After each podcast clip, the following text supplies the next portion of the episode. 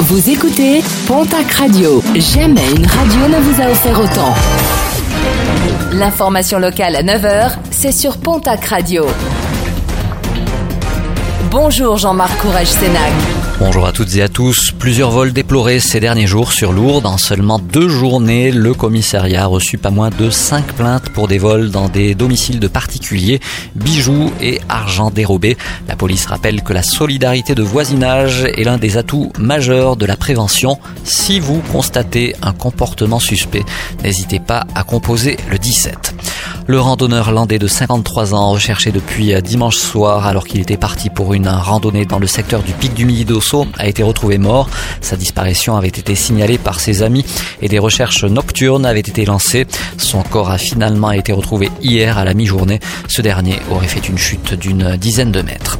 Sur les routes, grande prudence avec encore beaucoup trop d'excès de vitesse déplorés. Dans les Landes, ce week-end, deux grands excès de vitesse ont été constatés par les gendarmes. Sur l'autoroute A63 au niveau d'Escourse, un conducteur a été surpris à 180 km heure au lieu des 130 autorisés.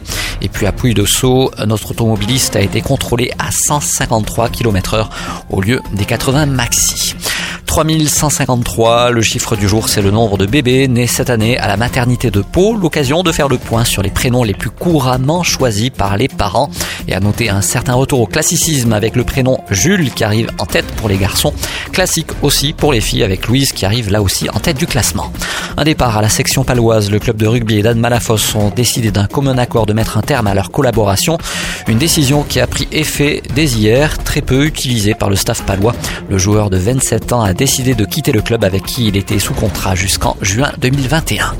Et puis en basket, la remontée au classement de l'Union Tarblour de Pyrénées en Nationale masculine 1. Lorient et Chaland avaient fait jouer deux joueurs suspendus lors des deux premières journées du championnat. Les deux clubs écoptent aussi de deux points de pénalité. Le club bigourdan gagne donc ses deux matchs sur le tapis vert et remonte à la huitième place du classement.